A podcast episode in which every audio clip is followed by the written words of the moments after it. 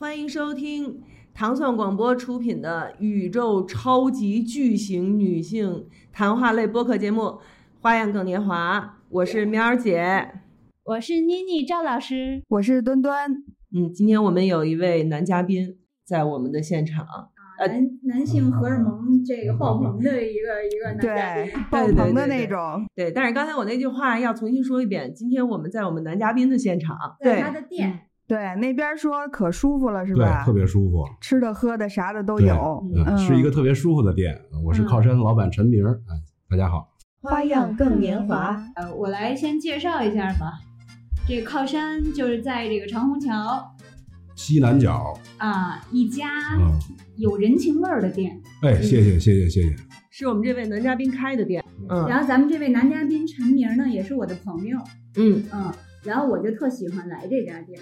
嗯，这家店呢肯定是有吃有有喝有玩儿，呃，而且你的视它的视觉是非常好的。关键关键是这店里有朋友啊，等于你其实是一个非常有趣的、非常可以放松的这么一个地方。对，他是我想的是开一个。有趣的、舒服的场所，但实际上有趣的不是我，有趣的是客人。因为你老板有趣嘛，所以请请来的客人或者吸引来的客人都是有趣的人。我是这么想的，我是想说呀，嗯，那个从咱们这个播客播的时候，咱们会把这个店店内的这个装饰啊，嗯，包括它的这个风格，咱们用图片的形式展示给大家，嗯嗯，这样大家更直观，嗯，这还可以带宠物来，呃，太好了，太好了。我们可以在小红书上发点儿，对不对？对，哎，好，咱们这个寒暄就差不多了。谢谢大家，谢谢大家。花样更年华，男女在背道而驰，男权运动正在悄然兴起。男权运动正在悄然兴起。对，向来呢只听说过女权运动，第一次听到男权运动，我相信大家都会愣一下。哎，这有什么好运动的？对，这 什么男的有什么好运动的？是，其实这个运动是诞生于二战之后。嗯，所以当我看到这个社会现象的时候，我突然意识到，其实是和咱们现在的社会环境，嗯，有有相同之处的。嗯，因为二战嘛，就是它经历了一个战争，战争之后，那就是这个社会人人心等等的，这都是千疮百孔。然后都是百废待兴的，而咱们现在处于的这个社会时段、社会环境，这个疫情、这个重大的这个疫情之后，其实也是从心理上到这个 经济上，对吧，都是受到重创的。所以，哎，好像是吻合的，嗯，都在同样的时段容易产生一些运动。嗯嗯嗯嗯嗯，对，嗯。现在因为为什么会有这个运动呢？因为不不都这个这些各种电影啊，嗯，对吧？这些文娱作品啊，好像都在展示女权啊，嗯。啊，展示这个父权社会啊，嗯，比如说芭比，比如说这个封神，封神，对，所以呢，我们就。依照这个陈老板他的故事，就让我深刻感受到了，在父权社会下的一个男人，嗯，他要在身上担多少东西？按照传统这个父权社会的规则，男女不平等，嗯，那意味着什么？意味着男性要承担就是更多的责任。承受更大的生存和竞争压力，嗯，男性脆弱的一面不允许被表现出来，对，人格的发人格的发展因为压抑而导致一定的一定程度的扭曲，那不是一定程度，那是完全的扭曲。对，所以在我听过陈老板的，就光二零二二年。这么一个年份，大家也都知道，二零二二年都发生了什么事儿，对吧？嗯，咱也就不具体说这个事儿了。嗯，然后没法说呀。对他经历了什么？嗯，我觉得是一个非常好的展示的一个出口，大家也可以镜像的看看自己。嗯，所以我就很想让陈老板来讲一下，发掘我一下啊，二零二二到底发生了什么？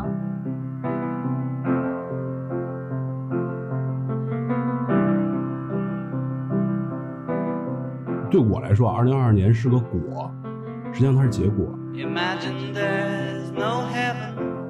我就回想一下，因为我是从小没有领略过，或者说没有经历过父权的这么一个孩子。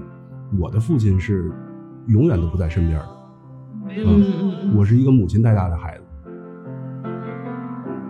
因为我现在的小孩儿是六岁，我的妈妈经常会，就是她奶奶会说：“哎，你跟你爸比起来怎么样怎么样？”我才了解到，我小时候有很多我没有印象的事情，像我可能需要，呃，四岁五岁自己做饭，自己过夜，然后自己去上学，六七岁上小学一二年级，我就接我妈下班了。啊，我是这样的成长环境，所以对我比较熟悉的朋友都知道我是一野孩子来的。啊，现在的客人们来来店里，哎，陈老板，你还记得我吗？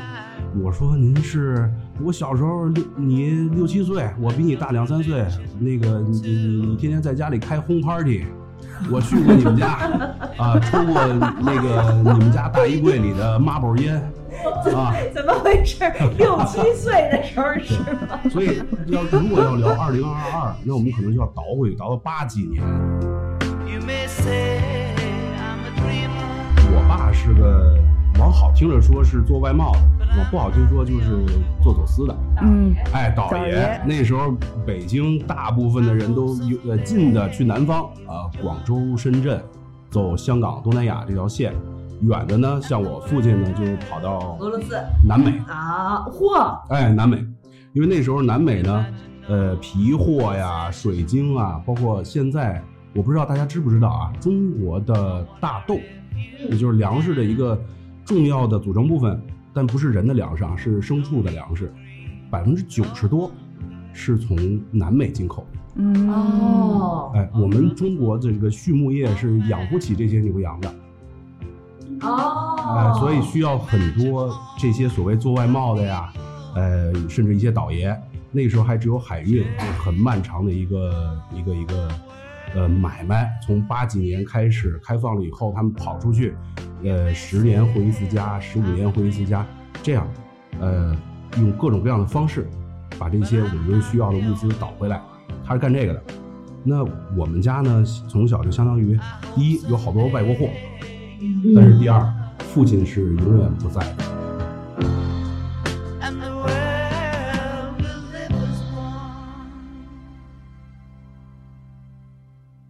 我印象里，可能我两岁以后再见到他，就我初中毕业了嗯啊，所以他们基本上没有参与过我的成长。那我的成长就是和朋友，啊，五六岁的时候自己做饭。如果今天冰箱一打开空的，那没办法，就就要去小朋友家敲门了。嗯，哎，你们家吃什么呀？嗯 我就，所以我从小是一个特招大人喜欢的孩子。哎，这个个性呢，你说他是奉献型人格或者讨好型人格也好，是从非常小的这种，呃，这是因。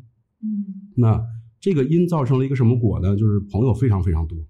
嗯因为，因为我不知道，我现在再回想起来，如果让我再过一次五六岁，我也不知道怎么解决孤独的问题。嗯呃，没有办法解决，这是本源，孤独是本源。但是孤独给了我很多很多，比如说交朋友的能力，呃，可能看透呃对方需要什么的能力。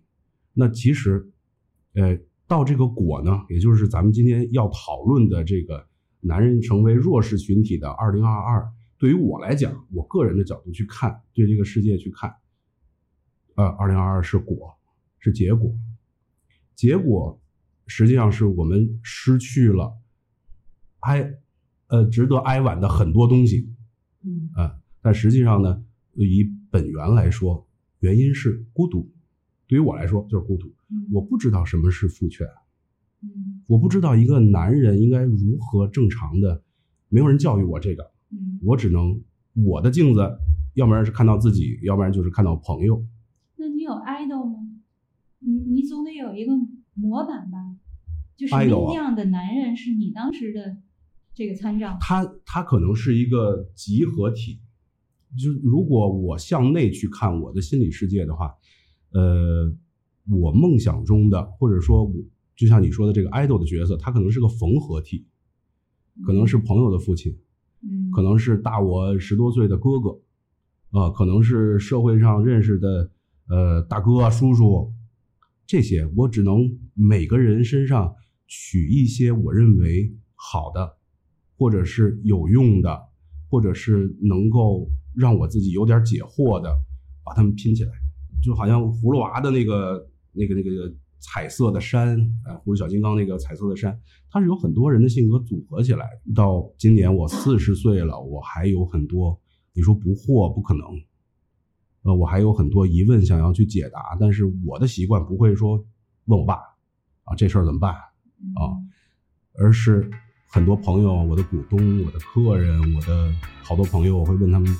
我遇到一个这样的事儿，呃，我没有经历过，我自己的力量很薄弱，你们看，我是这样长大的。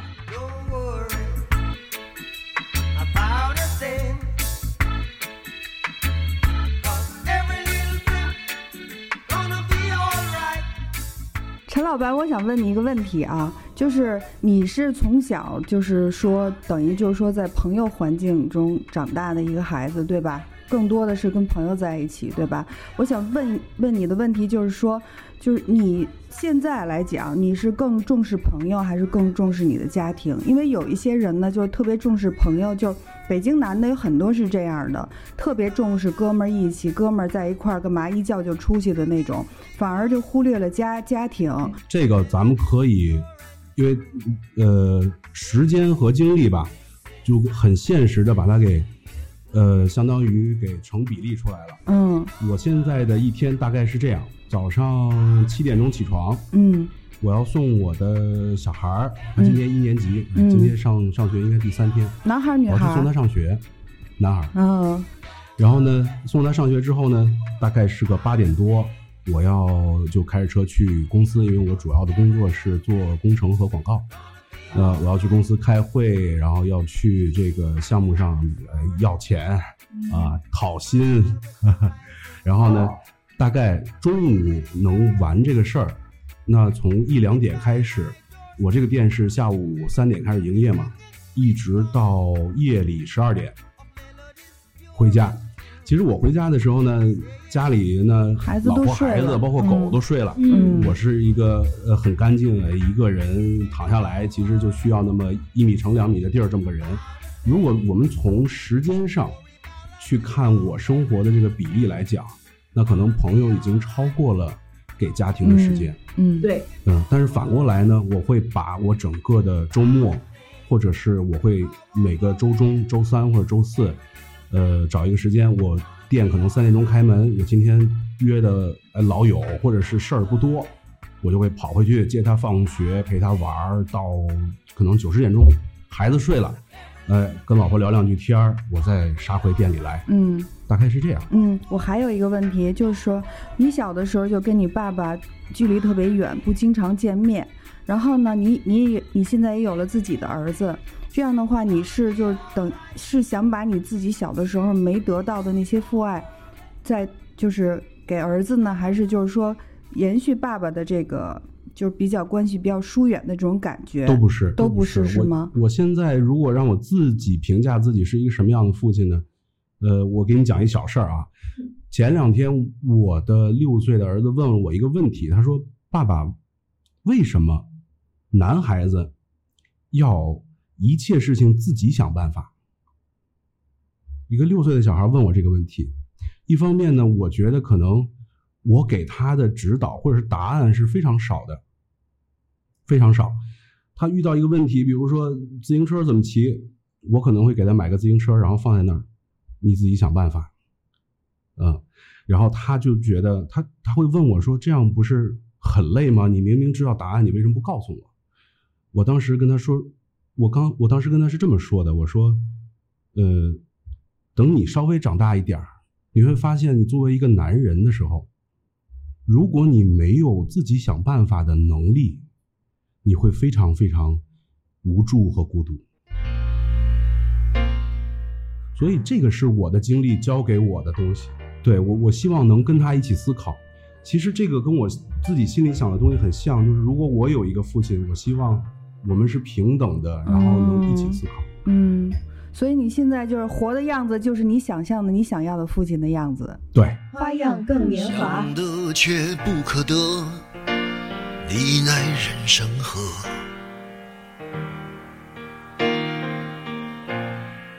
该舍的舍不得，只顾着跟往事瞎扯。我我举我举手，世举手，因为呢就是咱们捋一下啊，嗯。就是说咱们这次的这个节目，嗯。它的诞生，其实呢，其实我是想更多的向这个听众展示一个，都是老百姓嘛，咱们嗯。就是可以说是平凡的男人，然后他的经历，他的经历呢，可以说是有点与众不同，那就产生了刚才端端问的那个问题，就大家好奇的点，那你是怎么对待你的儿子，对吧？那现在就是我想让陈老板嗯，讲述一下他二零二二年的经历，因为这个是一个给我的心里带来非常大的触动。嗯，啊，嗯我们也特别这个想听非常印证了压力、责任这些赋予在这个，包括不可以展示脆弱，就是得唱那歌了吧，刘。男人哭吧哭吧哭吧，不是罪，别让陈老板说说不能展示脆弱，你跟我们花更，你就能展示脆弱。我觉得这个必须也得给陈老板一个，相当于给我一个机会。给你一个出口，给你一个宣泄的这个途径因。为那天妮儿来了之后，她跟我说：“她说你这些东西倒过给谁？”我其实我那个时候想，我可能跟谁也没讲过，呃，我跟老婆孩子啊，跟合伙人朋友我都没提起过，因为这东西我曾经看过一个电视连续剧里边说啊，说这个男人呢，尤其过了三十以后，你不能脆弱，因为你只要脆弱一次，他就没有止境了，呃，没完没了。嗯，这是一个方式方法问题。聊回到二零二二吧，呃，就从年初开始，在这个去年去年从年初开始，我其实二零二二年它它有什么让人觉得很不同的东西呢？对我来讲啊，就是送走了很多人，送走了很多人，这是实际意义上的送走了很多人。嗯、从年初二月份，因为你也知道，我有一个股东林老师，哎，他二月份过生日，那天我们在店里头给他过生日的时候，我接到一个电话，我妈给我打的，我说那个你大姨不行了，但是那已经晚上了嘛，你说你去看一看，如果要是不行了，你要送一送。我大姨呢在延庆，当时冬奥会刚完，我说行，大概九点左右，我跟我这个哥们儿说，我说不行，我得去一趟，家里有人要走，开上车，呃，杀到延庆去，大概十一点多到医院。其实那个时候，我认为啊，现在我回想，我大姨应该已经走了。嗯她在急诊室里面装着那个心脏按压仪，维持着一个呼吸和心跳的状态。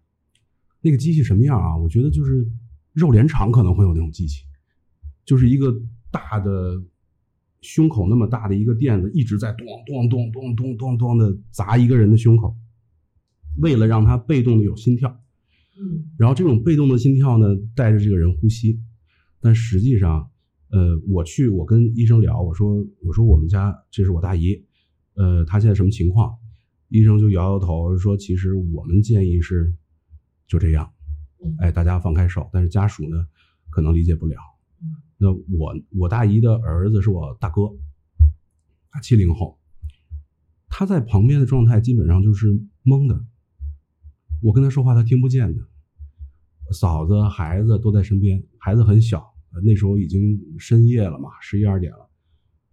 我突然意识到说，哦，OK，这个场面，他们因为在更里面，那他们是需要帮助的，他们还有很多疑问，就是老一辈要走了，像我的母亲，也就是他的兄弟姐妹们，要不要在身边？我们要不要放弃？等等等等，这些问题是当局者没有办法去做决定的。OK，我我知道了，我的身份是做这些问题的答案，我只能分开啊、先找我大姨夫，现在是什么情况？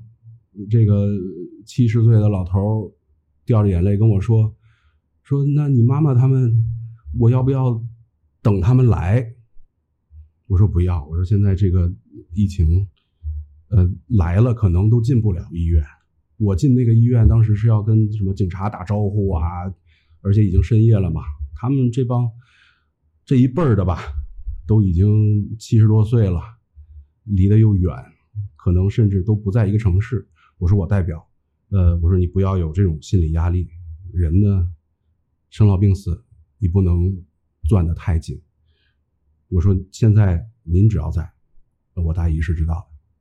安慰完他，我又找到我哥，我说先让嫂子和孩子回家，孩子不能熬，孩子要有人陪。你让一个十岁的孩子看着他的奶奶没有上医，在急诊室里开放的急诊室啊，那里边有大概五六个在抢救的，有有七八个在恢复的。大庭广众，相当于那个机器当着这二十多个人，大家表现出来可能就是很漠然，但是可能每个人都会被那个机器咚咚咚的在震撼，就是一个人在离开。那我说，老婆孩子回家去，你跟我出去吃顿饭，因为他可能已经呃一天没吃饭了，也很急，他属于呃心脑血管的那种脑卒中了，然后可能下个楼就不行了。他是木的，它基本上是小猫一样，你拎起来它就可以跟你走，比我大五六岁吧，啊，然后我们一起去吃涮锅。我说没事儿，这个地方其实现状是医生是可以维持的，但是你需要思考，你是家里的男人，啊，你是现在必须要做这个决定的人。OK，我们去吃个饭，他真的一直都是木的，饭也吃不了。我们坐了半个小时，我一直在说话，一直在说话。我说你感觉怎么样？你现在有什么东西是必须要办的，或者是需要我去帮你办的？半个多小时以后，他跟我说：“说我得回家给我妈取她的衣服。”我说：“你先回去，医院我来做决定，但是我判断你要把这个权利交给我啊！如果医生跟我说没有意义。”你们都不忍心去做这个决定的话，我可以去做。那我把他们全部都轰回家里去，然后去取衣服什么也好。其实我知道，老人想穿什么衣服走，在这个社会，不是老人说了算，也不是你们当孩子说了算。最后，那些做做寿衣的、做寿材的，我像乌鸦一样，第一时间到你身边，他是肯定要穿着唐装走的。这些东西没有人，他们不了解，嗯。他们都走了之后，我跟医生谈，医生说已经四个小时了。现在的情况呢，就是病人的胸骨基本上都已经折了。就算他现在恢复意识，他活不了多久。大概就是这样的情况。我说 OK，我签字，我是家人。但是我说你等到他们把衣服取回来，这样呢，我就坐在我大姨的床边我觉得人是有意识的啊，就是人是有灵魂的。就算，呃，现在是一个不能挽回的局面，他应该也能看到我。我给他讲，我说：“你看，哎，家里人每个人都是怎么想的？嗯，现在这个情况我是怎么想的？嗯，因为我大姨是整个大，她大我几轮啊？三三轮。我叔叔，哎，他也叔叔。”从小我们特别好，她相当于从市里嫁嫁到延庆去之后呢，就一直生活在那边，是一个小学的校长。嗯，我的暑假基本上都是被我妈直接扔到延庆去过暑假。嗯，其实就是早期的学习班啊。我大一教化学的，所以后来我化学挺好。呃，我跟她做了最后一次长聊，呃，我单方面的长聊吧。正好这个时候呢，我哥回来了，我说咱们不要。让老人受折磨，啊，肉体的折磨，呃，家人是精神的折磨。那他同意，同意之后，这是我二零二二年送走的第一个人，啊，那个时候就是，你感觉这一个偌大的城市街上是没有人的那样一个状况，然后哎联系殡仪馆来车买衣服，我给他换的衣服，我大姨两百多斤，那个时候把那个机器停下来，这个人马上就会呃七孔流血。其实我们知道那个叫失业，啊，他已经走了几个小时了，但是要被这些用电的设备一直折磨，一直折磨，不不开心的。嗯啊，做好这些事之后，送到殡仪馆，联系好这些事儿，大概已经四点，凌晨四五点，我从殡仪馆出来，然后呃哥哥嫂子回家，我坐在车里面，看着那个蒙蒙亮的天，还冬天，二月底，我不知道我能不能开车回到市里，我是应该找个宾馆啊睡一觉，我也知道我肯定睡不了。那种没有办法排解的东西，嗯只有你自己能够处理。我就看着天上数星星。你要说男人承担什么东西，就是这种东西。嗯你要先让女人孩子回家，你要先让老人回家，你要先让当事者或者说脑子不清楚的回避。你是唯一一个清楚的，你是可以扛这个事儿的。这是第一个，送走自己的亲人。那到到夏天，我大概排解掉这种忧虑，因为其实我蛮迷信一个人的。嗯那天凌晨送走我大姨之后，哎，都安排好。我在那个殡仪馆门口停了大概一个多小时车，才感觉缓过来，要往市里开。我在启动的时候，有一只大白狗从那个殡仪馆里面跑出来，它没有主人的，也没有绳子啊什么的，它就站在我车头那儿看着我，我就看着那只大白狗掉眼泪，我就觉得哦啊，这是灵魂可见的一种形式。我大姨跟我拜拜呢，呃，她应该是挺挺满意的，啊，这是第一件事。OK，二零二二年我失去了一个亲人，嗯到五月份，呃，那个时候在丰城，嗯呃，我在店里面看看《风骚律师》，哎，看《风浪律师》，每天就一天能看好多集，无聊嘛，那时候真的无聊，没有客人，朋友们出不来，也很孤独。但是店你要看，呃，水啊电啊你要看。我接到一个另外一个朋友的电话说，郭凡走了。我说什么意思？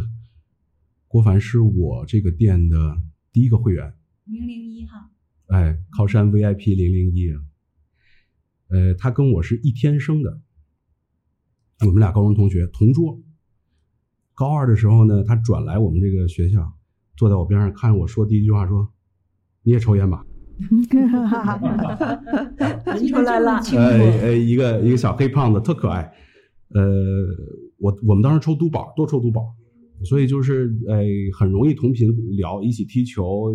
到现在要算的话，已经零一年到现在二十二年了。嗯二十二年的朋友，我们的共同的朋友，因为他是一个乐队的主唱，叫大音炮，唱歌特别好。他们乐队是这个偏爵士的摇滚，很有腔调的一个乐队。嗯，也我们经常去 school 啊什么的看他演出。嗯哎，他的经纪人也是我们共同的朋友，也是我店里的一个老客人。他说，呃，他说老陈，你想想办法，找不到了，郭帆找不到了。我说什么情况？他说他那个在成都出差，他是他的这个主业是中铁的，啊，他卖卖高铁的，啊，他是跟客呃跟客户吃完饭，大概夜里三点多，还跟一个同事在一块儿，就回酒店的路上呢，他要过这个锦江，在市区里一个很很窄的一个小桥，他突然跟他同同事说，他说我要游泳。然后呢，在江边衣服脱好，叠好。后来我看那个监控放在岸边，扑通就跳下去。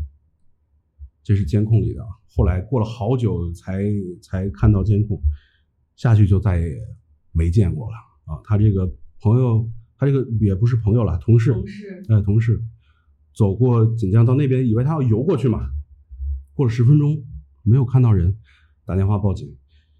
那个时候，把大家拉回到二零二二年的五月份，全国都在封着，嗯封到什么程度呢？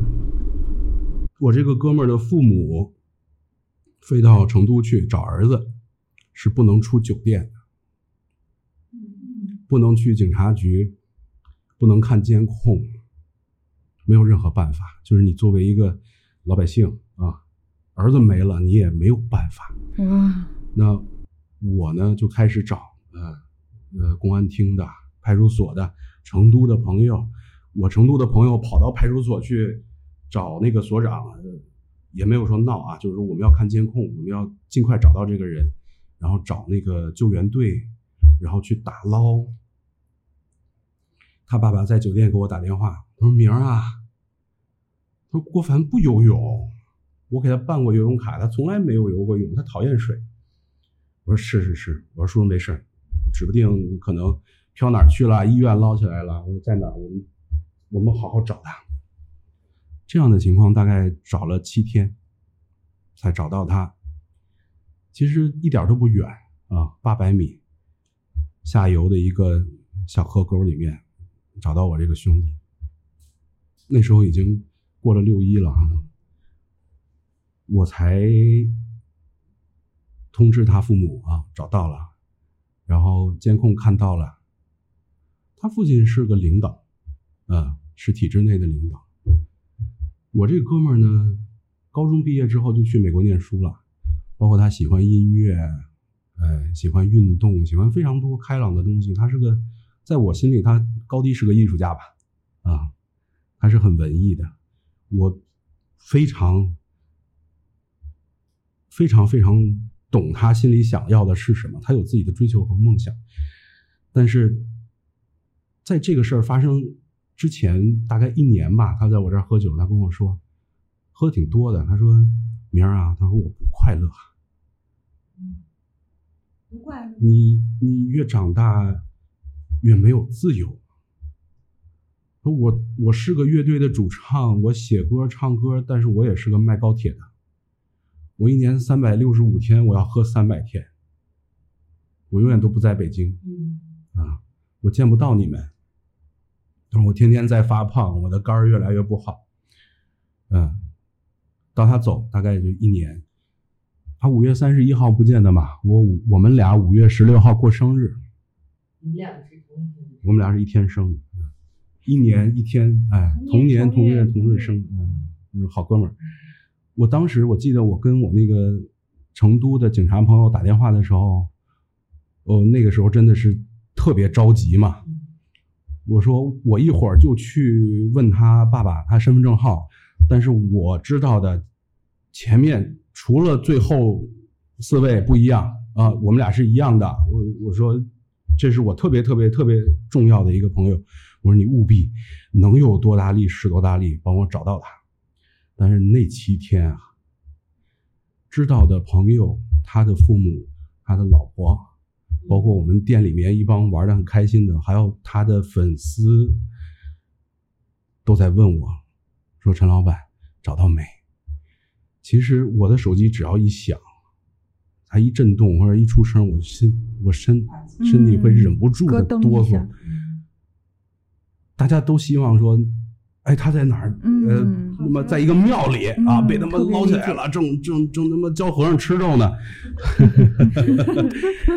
呃，但是现实就是他走了。那呃，后面包括的运回来啊，找地方啊，呃，联系所有好朋友去送，这是去年六月份的事情了。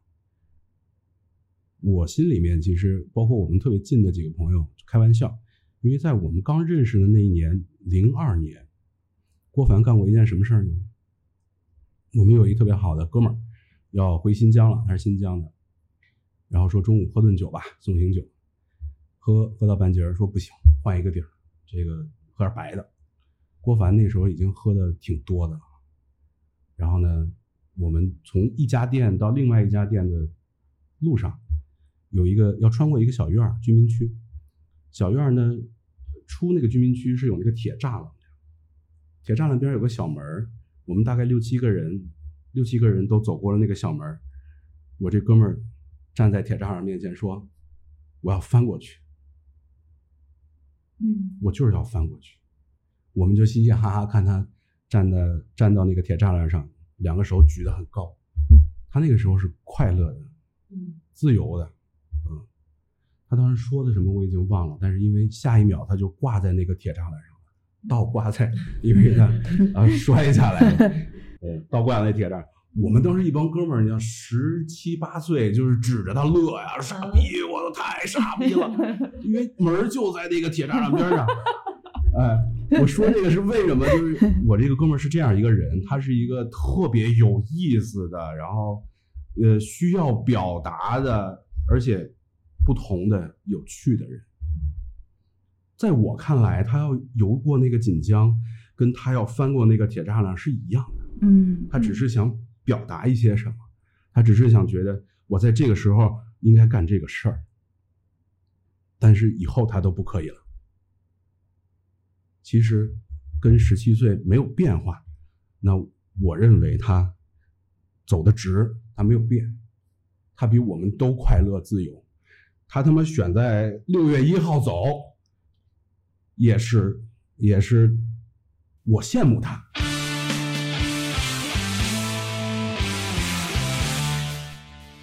因为我们还要继续在这个世界里面，呃，受折磨。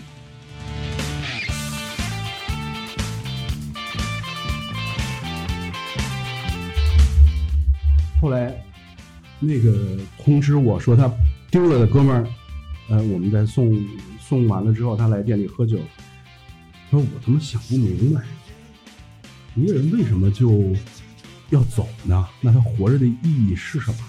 是终点轻轻的摇摆，唤醒了身旁忧郁青春的节拍。低下头宛然一笑，有一哥们儿，我们就管他叫老四，他是我们店的四号会员。我说老四，我说你现在想他吗？他说我想他呀。老四是个经纪人嘛。我说你想他的时候，脑子里头是什么东西啊？他说演出。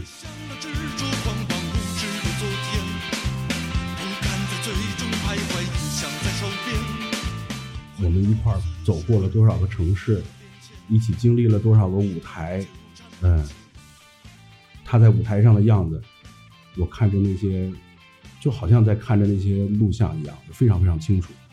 我说这不就是他们活着的意义吗？我说郭凡他活过，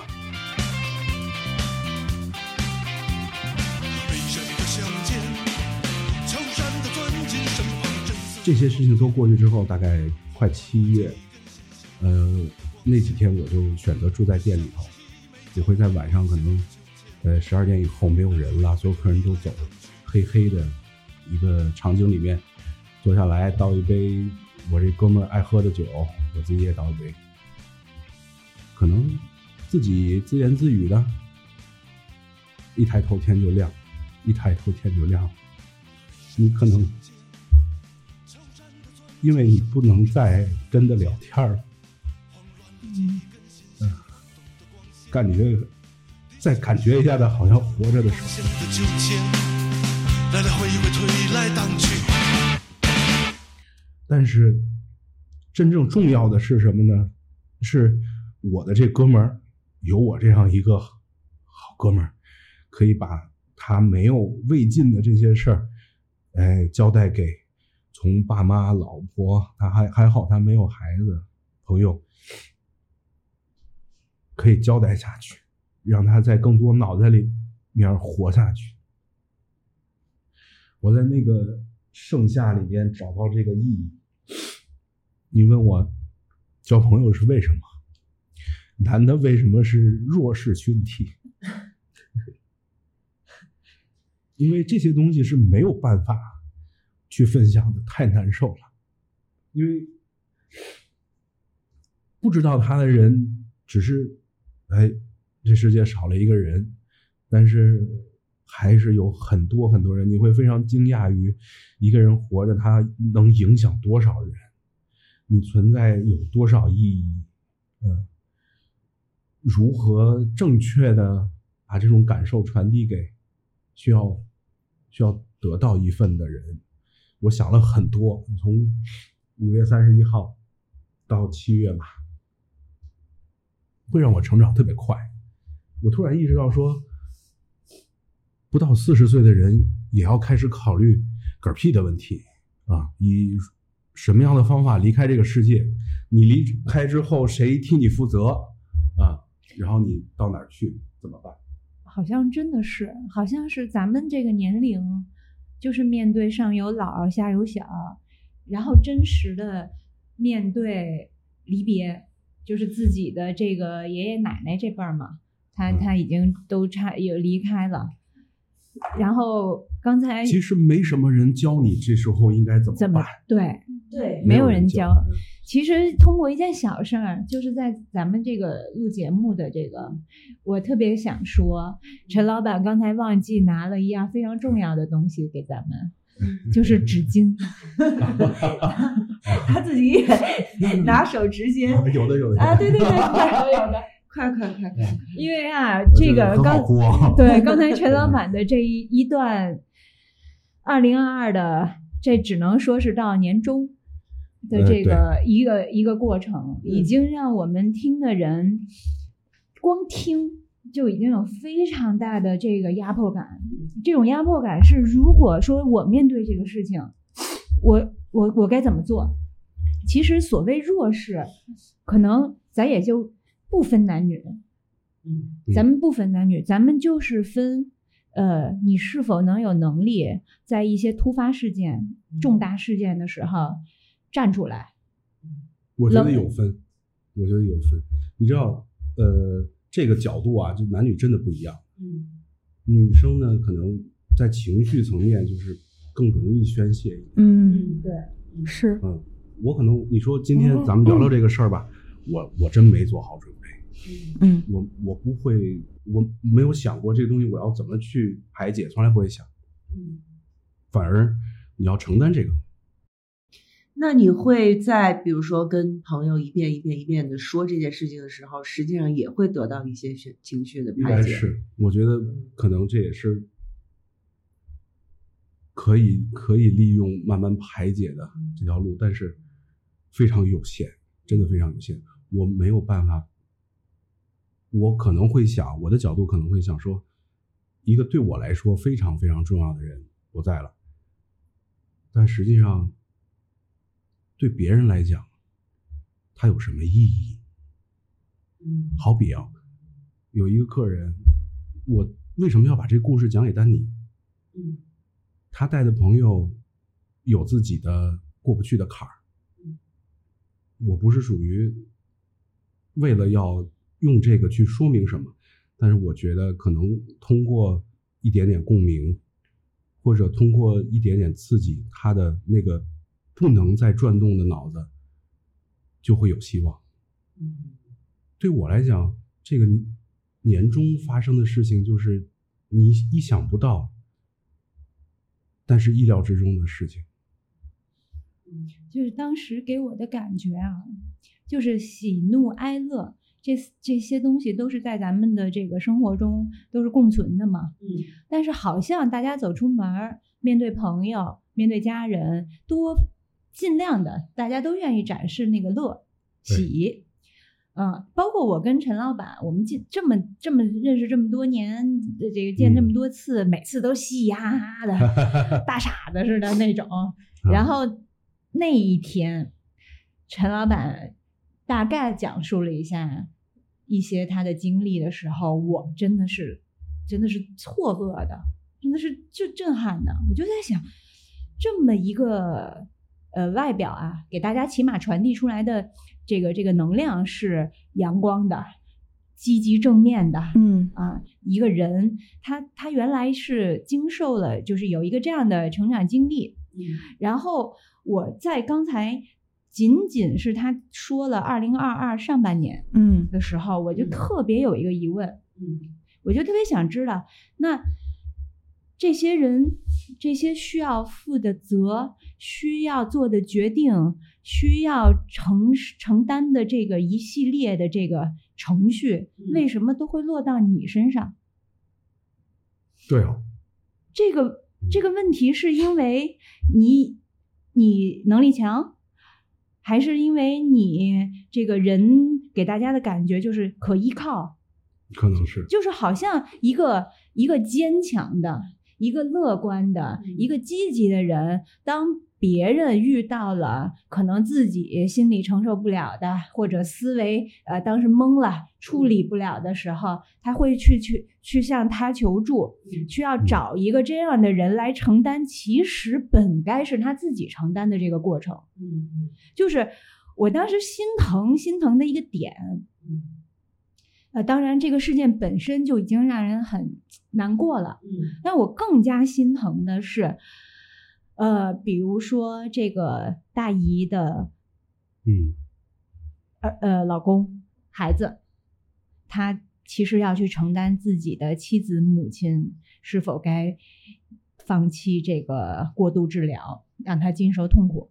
但是把这样的一个事情决定，包括处理，包括思考，整整个这个过程交给了陈老板。嗯然后他的这个呃好哥们儿，呃当然这也是因为有当时的这个现实限制条件限、制田制限制。然后我相信，就算没有这个条件限制，那么大岁数的父母，嗯他肯定也是身体、心理的这种双重打击，他也是需要一个人在这个时刻起来，没错，嗯，让他扶着靠着。我觉得可能大家就是需要有这么个人，就是需要有这么每个人都需要有这么个人。嗯好像每个呃，就是大到这个社会单位、嗯国家单位，小到一个嗯家庭的这个单位，都需要这么个人。嗯，需要处得住的。嗯 对那那你是不经意间成为了这样的一个人吗？还是实际上你有在我觉得我是故意成为了这样一个人，故意成为了这样的一个人？因为每个人你活着都要思考，说我这人有什么价值。嗯那天我们聊聊到被需要的价值，嗯被需要的价值，其实对于一个可能内心孤独的人来讲，嗯是最大价值。对，嗯是证明自己的 存在的意义。嗯嗯，对，所以你会很自然的，好像草木一样，发展成一个靠谱的、处得住的这样的一个角色。到有一天，突然你会发现，朋友打来电话，第一句话都是有事儿：“哎，陈老板，嗯我你录的野啊，啊，你你是个靠谱的人啊，嗯这事儿你帮我想想办法，或者是你怎么看？可能你怎么看，或者你会怎么做，对，呃，别人来讲是很有意义的。大家需要的是，因为我一直认为啊，一个好朋友的标准是，你可以做一面镜子，你可以让他很清楚的看到自己要什么。啊，你现在是什么样的状态？你长什么样？啊，什么性格？遇到的事儿你会怎么解决？那实际上，我想做的可能就是做好这个镜子。嗯，嗯而且 而且你遇到这些人，对你来说也是面镜子。对这样我就不孤独了嘛。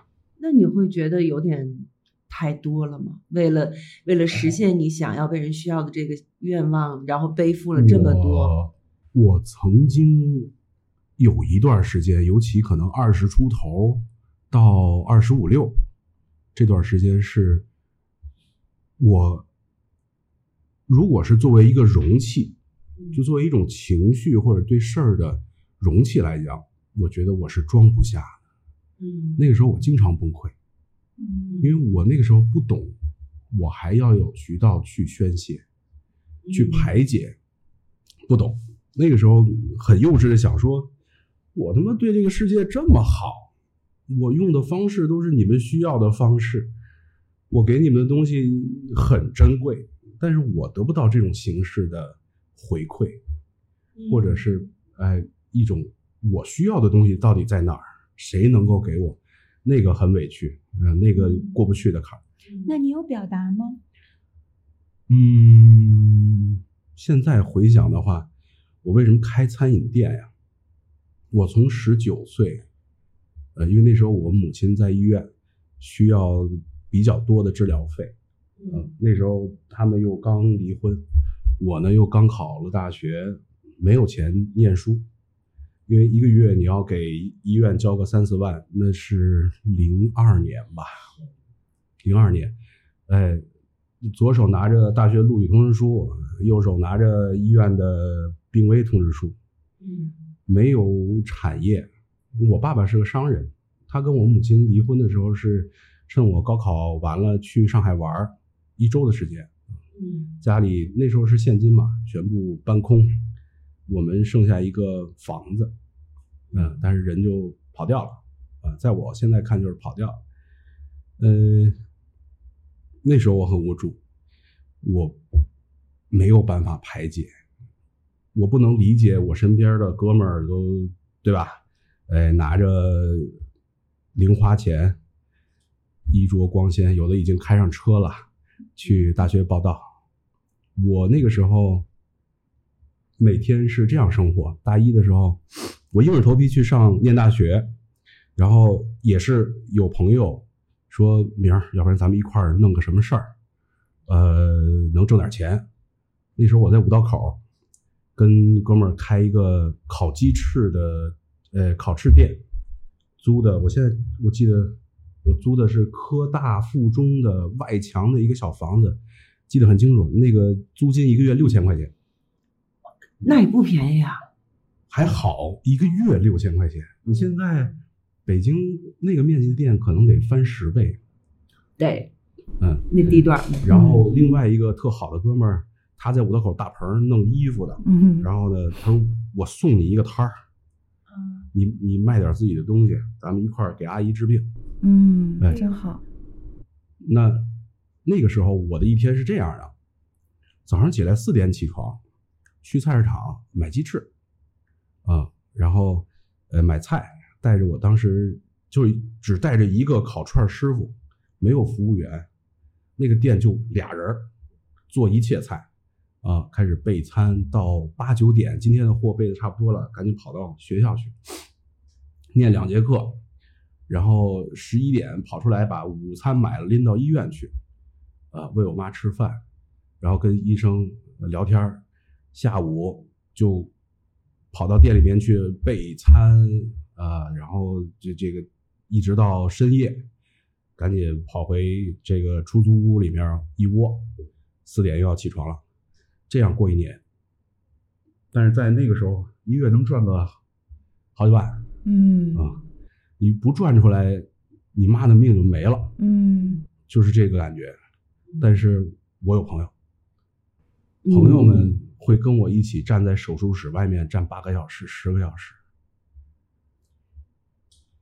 这也许就是刚才咱们的那个问题最好的回答，嗯就是当发生重大事情，别人要靠一靠你，别人需要靠着你，好像这这个刚才的这一段简短的故事，就是说明它的价值，嗯，它的值。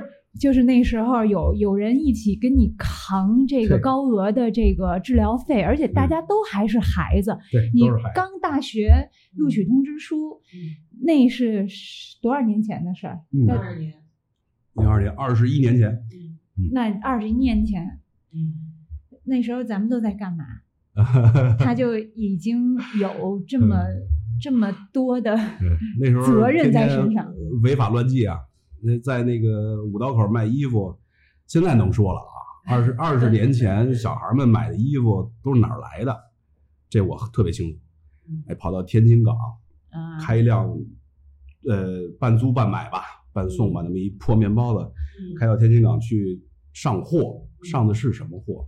就是洋垃圾，衣服，白背心儿啊，漂洋过海来的，可能这个也不太干净啊，五十块钱一斤，啊，一斤一斤，把它运弄一车，整个那个小面的塞满，开回来到这个这个这个洗衣店，哎，开始消毒洗涤，然后我现在不是干广告嘛，有一个技术叫丝网印刷，嗯。那个那个年代还非常新啊。为什么那那个年代的北京孩子全穿一个白背心儿，然后那个 Stussy、嗯。啊 DC，嗯，对，哎，那时候是牌子，你还是有良心的，还给我们消消毒。哎，那必须的，要不然我都看不下去。没有办法，那真的是没有办法，拿一油滚子串，DC 找出来了，嗯 Stussy 嗯造出来了。然后他们去了哪儿呢？去了动物园儿啊，五道口啊，五十块钱一件儿啊，嗯，这牌子现在还有啊？有啊。有这牌子现在也有店啊？都有，咱们做的不是啊，啊，是吧？是是是，对对对，这又咱属于是雷币，不是雪币。其实这个是是另一个我觉得非常鲜活有趣的主题了。对，能不能播你们看啊？对，花样更年华。也感谢当年从我衣服摊上买白背心儿的小孩们，啊、有的还比我大啊，嗯对，有点坑人啊，但是感谢感谢大家，我妈的命救回来了，这还是挺值的。嗯，那个时候我能想到的，靠谁？靠朋友，嗯包括我今天开这个店叫靠山，就是这意思。嗯哎，你得有靠山。当你遇着点事儿，甭管大小事儿吧，你后背有堵墙，或者是有几个人，你是不怕的，你是有安全感。呃，这个特别重要。嗯呃，以现在这个社会来看，人情冷漠，亲情也冷漠，你能靠谁活下去？这么多的让人抑郁的事情，这么多让人抑郁的环境，这么多因素，你没几个靠山真的不行。我能够，呃，我很幸运啊，就是遇到这些事儿，都，呃，还算顺利，或者是至少有抓手能解决，还是幸运。所以最后阿姨就嗯又经过了五六年的复查，呃，有我记得那时候我已经工作了，大学念完了去工作了，呃，那个主治医生我们也已经好多年的朋友了吧，算。他说这次检查呢是第多少多少次，然后呢，我觉得后面不会再有什么反复，然后你基本上可以心揣肚子里啊，这个他就好像在向我宣布说这个这个时代结束了。太好了！我现在听到这儿，我就是觉得他所有起码他一切的苦，一切的付出是得到了一个好的一个结果的。哎，对对对，嗯，起码在这一件事情上，啊，对很多事儿，其实我是一个特别有执念的，就是你看现在好多价值观宣扬说，不是努力就能换来好的结果，不是呃认真的怎么样，你就可以得到一个回报。我是信这个的，我是信这个的，就是你的呃，至少动脑子想办法，然后拼命干，只要你你认定了这个事儿有用，拼命干呢，结果往往是好的。我认可。我觉得这个是一个心态问题。非常难得，而且对，这个心态非常好，就是嗯说我付出这么多的努力，然后我结果啊，嗯，其实可能有好，也可能有坏。那么如果是好，咱们就说它不这个所谓的 结果是，对不起，结果是坏的，但是其实你在这段经历，我尽力了。对对得起自嗯己。我尽力了，其实很重要，因为现在很多人他不尽力，给自己找理由非常容易的啊。我我我不用尽力，这是我命不好。嗯，咱们要聊说命不好的话，那我命是真不好。嗯但是最后的结果真的好，我看到的可能往往是我最终得到的。我有几个可以信任的人，嗯我有几个不用去啊说好多你要理解我而天然的理解我的人。对于现在的我啊，三十多岁、四十多岁，这财富买不来。花样更年华。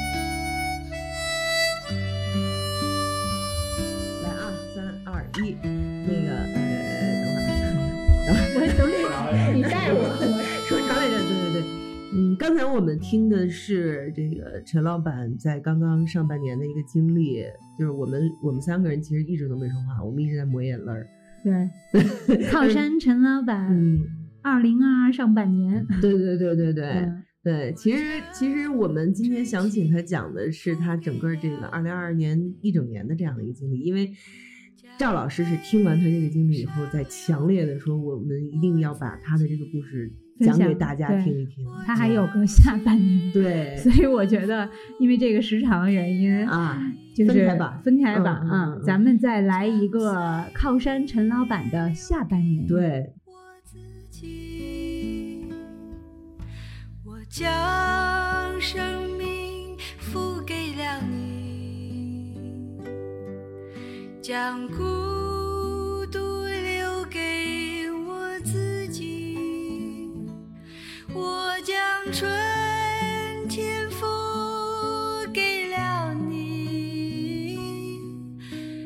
想多